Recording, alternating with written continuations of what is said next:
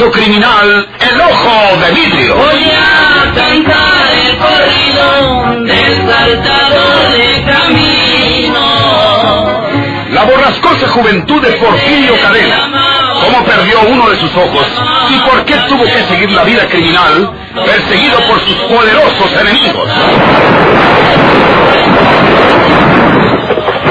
Una nueva serie campeana del escritor norteño, Don Rosendo Ocaña.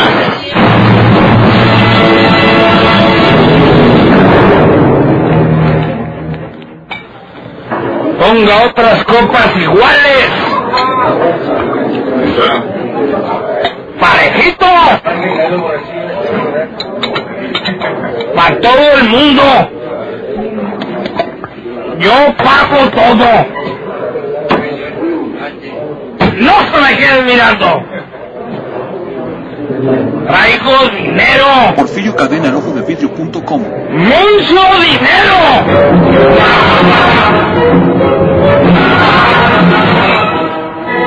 Don Florencio Cavazos, acusado injustamente, y el juez licenciado Hinojosa, que lejos estaban de adivinar quién había robado el dinero de María de Jesús, sacrificándola cruelmente, y que en aquella forma lo iba derrochando por las tabernas de otras ciudades lejanas e impenetrables, por el momento, a la investigación de la justicia.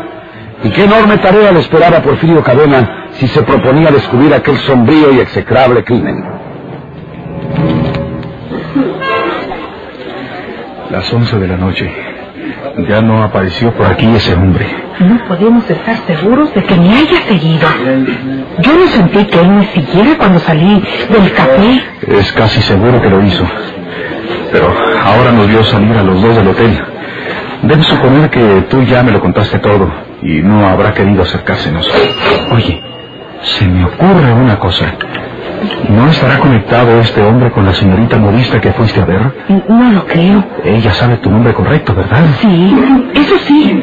Yo no creí necesario darle otro nombre. Tal vez ese hombre tenga alguna relación con tu modista. Eh, por ejemplo, que, que sea amigo de ella o que pertenezca a su familia. Supo tu nombre y que ibas a estar allí esta noche y se preparó para interrogarte haciéndose pasar por agente secreto. ¿Pero qué pretende?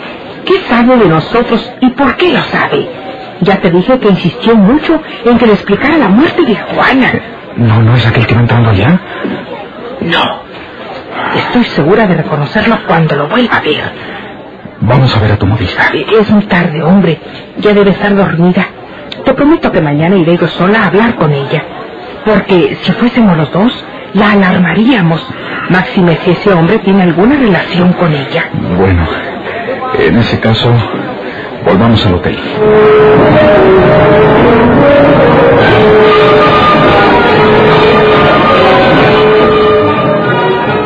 Antonia y Leopoldo tenían sus motivos poderosos para desconfiar uno del otro. Los unía un secreto criminal. La aparición de aquel extraño venía a incitar esa desconfianza. No conciliaron el sueño fácilmente aquella vez, pues eran las altas horas de la noche y los dos estaban despiertos, silenciosos, meditabundos.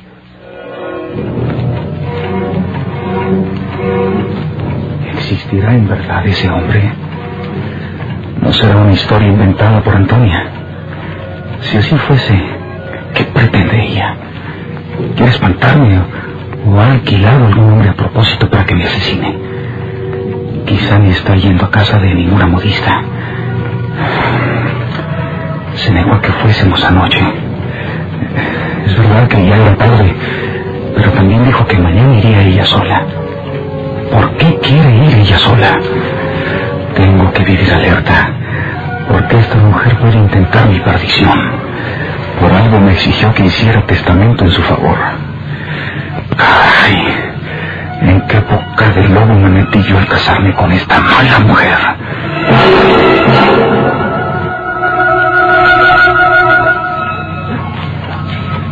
Dos veces, por lo menos, ha tratado de quitarme de en medio.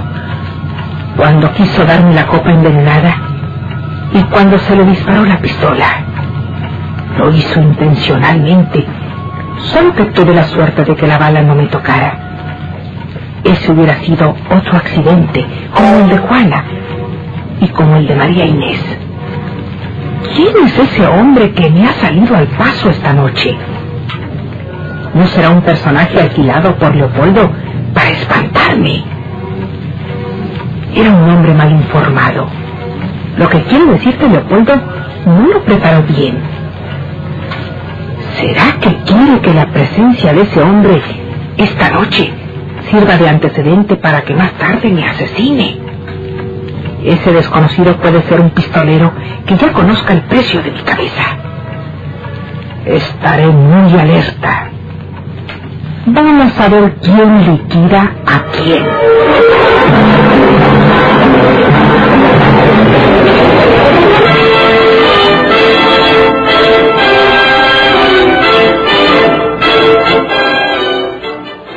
¿Sabe lo que me preocupa por ahora, señor juez de letras? Que mi hermano Hortensia no me haya contestado de Monterrey. Tiene que haber recibido mi carta donde hacen muchos de ellos. Mm, bueno, pero usted le rogó en esa carta que le agenciara un buen abogado que lo defienda. Su hermana Hortensia no le habrá contestado porque anda procurándole ese defensor para enviárselo. Tal vez la contestación ya venga en camino. Ojalá. No puedo olvidar las palabras del señor fiscal. Me dijo, si es usted culpable, vale más que confiese la verdad. Y si es inocente, busques un buen abogado que lo defienda. Y soy inocente, señor juez de letras. Como está esta cruz que soy inocente de esa atrocidad que se me ataca.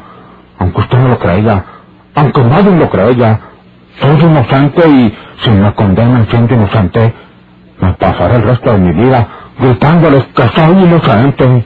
Mm, cálmese, don Florencio. La contestación de su hermana, doña Hortensia, debe venir en camino. Quizás hasta el abogado que le envía venga ya en camino. Tranquilícese. Y dígame lo que necesite. Yo ordenaré que se lo proporcionen si me es posible. No, no necesito. No me hace falta, señor juez de letras. Solo una cosa que quiero ahora con toda mi alma. Dios. Porque la justicia de Dios nunca falla.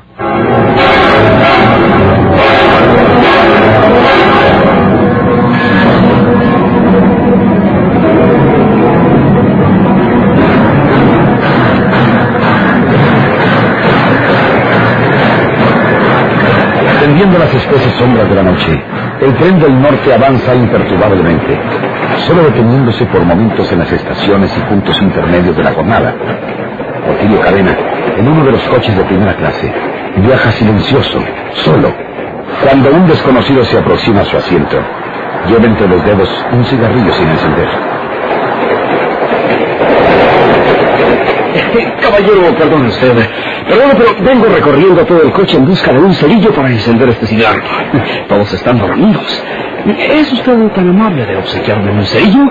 A cambio yo le ofrezco uno de mis cigarrillos. Eh, yo no fumo, señor, pero traigo una caja de cerillos. Déjeme buscármela. Muchas gracias, caballero muy amable. Y eh, lo que es el vicio, yo no puedo estar sin mi cigarrillo. Eh, ¿Me permite sentarme aquí? Sí, claro, siéntese. Venga, aquí tiene los cerillos. gracias, gracias. Muchas gracias, señor.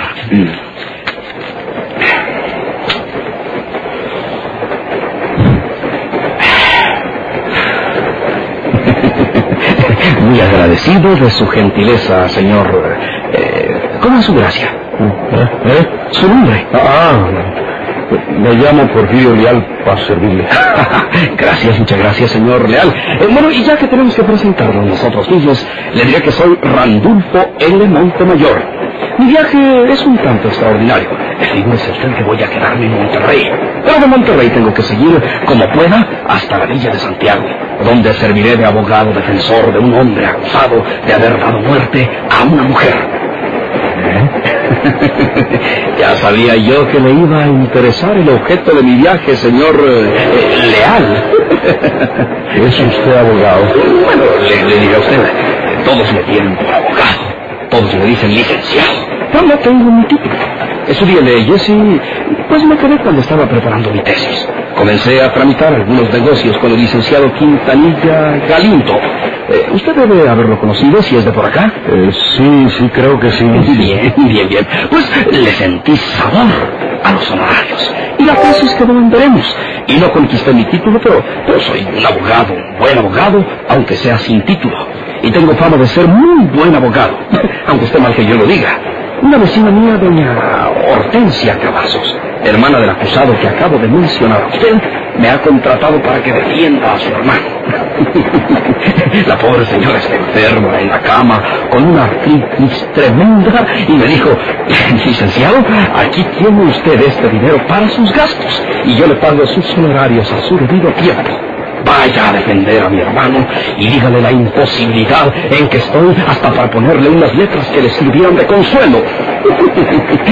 y aquí me tiene usted en viaje hacia la villa de Santiago para servir de defensor al hermano de mi vecina doña Hortensia, eh, que se llama Florencio Cavazos. Sí, sí, señor. Yo necesito desaparecer a este hombre y llegar a la vía en su lugar.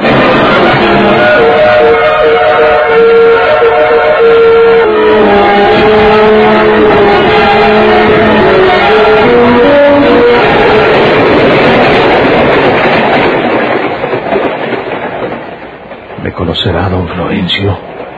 Es cuestión de ir a verlo en la noche. La cárcel de la vía yo la conozco. Tiene un foquito nomás en los cuartos donde con seguridad tienen al viejo, porque le tendrán muchas consideraciones. Todavía no puedo creer que la haya matado a María Jesús. ¿Por qué? ¿Para qué si es, si es un viejo rico? Bueno, lo primero es deshacerme de este amigo abogado. Lo siento, pero tengo que hacer la encina. No hay otro modo. Bueno, yo, yo creo que lo voy molestando, caballero, porque querrá usted dormir un poco. No, no, señor. no. Mejor me vuelvo a mi asiento en el otro coche.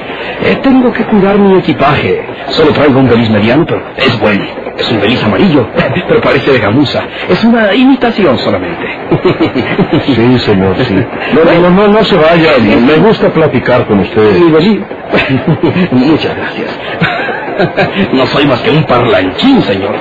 Todos vienen dormidos.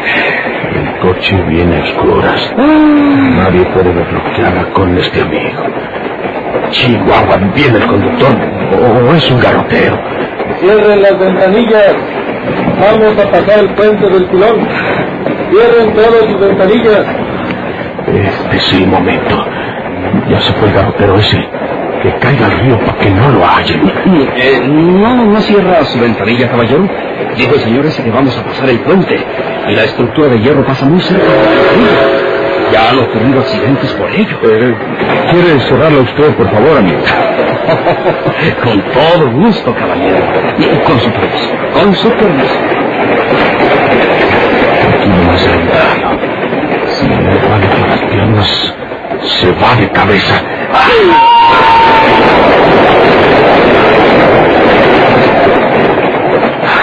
Y esto. Se despertó esa señora que ve en el asiento de frente. Debe haber oído el grito. Venía bien dormida. Yo, yo, me hago el dormido. No sabe lo que pasó porque despertó cuando ya el amigo se había desaparecido por la ventanilla. Todo salió bien, perfectamente.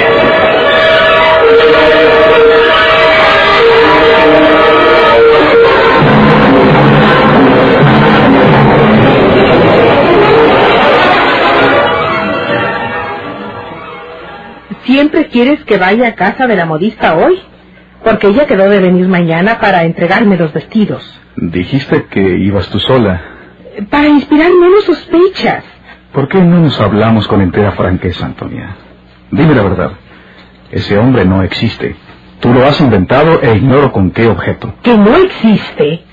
Ah, entonces crees que lo que te he contado es una historia mía. Así lo creo y te exhorto a que nos tratemos con mayor sinceridad. Nosotros podemos hacer de nuestras vidas un infierno. Somos malos. Ahora estamos pensando que deseamos destruirnos entre sí. Dime que no es así. ¿Y quién es el culpable de que exista esa desconfianza?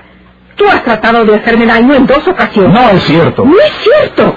¿Y eres tú el que aconseja que nos tratemos con sinceridad?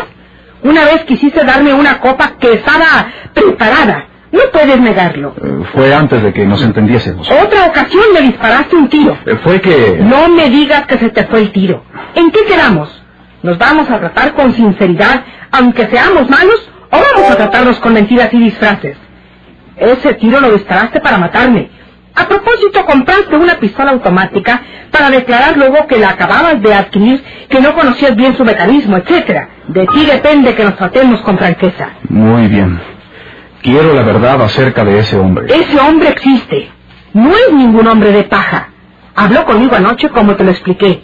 No me podía dormir tratando de recordar si antes he visto en alguna parte a ese hombre. Algunos de sus rasgos me lo hacen creer así. El acento de su voz también. Pero no he podido llegar a ninguna seguridad. Eh, no te enfades. Solamente esta vez te lo voy a preguntar. Y tú me vas a decir la verdad por el bien de los dos. ¿Es verdad que ese extraño te habló anoche como me lo has eh, contado? Es absolutamente verdad. Muy bien. Pues el hecho de que no se presentara aquí después es muy sospechoso. Empacaremos sin hacer mucho ruido y nos marcharemos de esta capital esta noche. El mismo hotel no sabrá que nos vamos hasta última hora. Estoy de acuerdo. Volvamos a San Luis.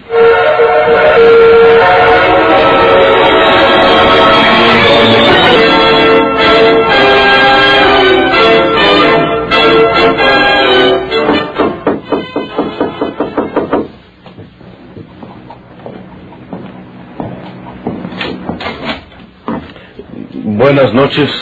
Buenas noches, señor. ¿Es usted el juez de letras? Eh, sí, señor, a sus órdenes. Mire, señor juez, soy Randulfo Montemayor, abogado con domicilio en Monterrey. Me manda la señora doña Hortensia Cavazos pa- para que sirva de defensor de su hermano, el señor Florencio Cavazos, que dice está preso y acusado en esta, vi- en, en esta villa. Eh, muy bien. Don Florencio ha estado esperando noticias de su hermana. Pase usted, esta es su casa. Eh, gracias, eh, se lo agradezco, señor juez, pero que quiero quiero ver cuán- cuanto antes al señor Cavazos. Nomás quería que usted me hiciera el favor de ordenar que se me permitiera hablar con el acusado. ¿Por qué no pasa un momento? Le, le doy las gracias. Muy bien. Entonces, eh, le ruego me espere un momento, mientras le doy un recado para que le permitan en la cárcel entrevistar al acusado. Un momentito. Eh, Sí. ¿Qué voy a entrar? Si me mira a la luz del foco es capaz de reconocerme. Aquí en oscurito de la banqueta no puede verme bien.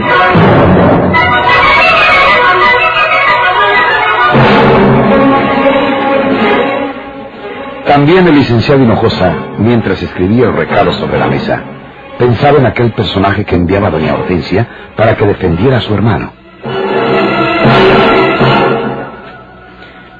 Randolfo Montemayor. Yo tengo idea de haberlo oído nombrar en Monterrey. Debe ser un abogado de más tiempo y más edad que yo. Hasta se me figura que lo conoceré un poco. Su voz me ha parecido familiar. Bueno, ya platicaremos despacio después. No se expresa precisamente como un abogado distinguido.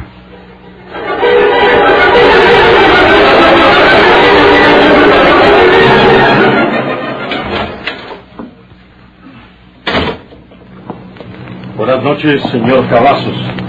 Eh, buenas noches, señor. Usted no me conoce. Soy Randulfo Montemayor, de Monterrey. Su hermana, doña Hortensia, me ha enviado para que sea su defensor. Soy abogado. Mi hermano Hortensia, Dios la bendiga mil veces, señor. Yo sabía bien que no me abandonaría.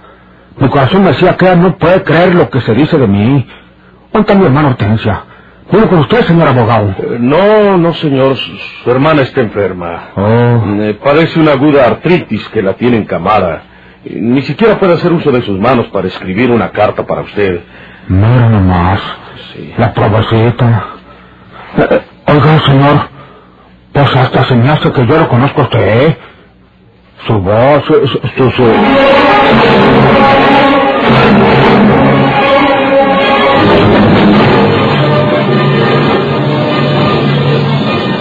¿Por qué se hizo criminal el ojo de vidrio?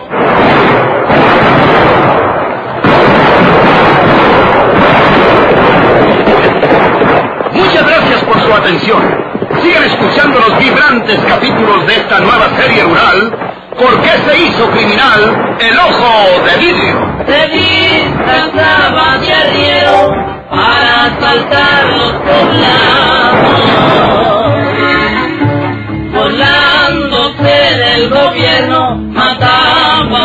los soldados tomados, blanqueaban los cerros, el puro sin calzonar.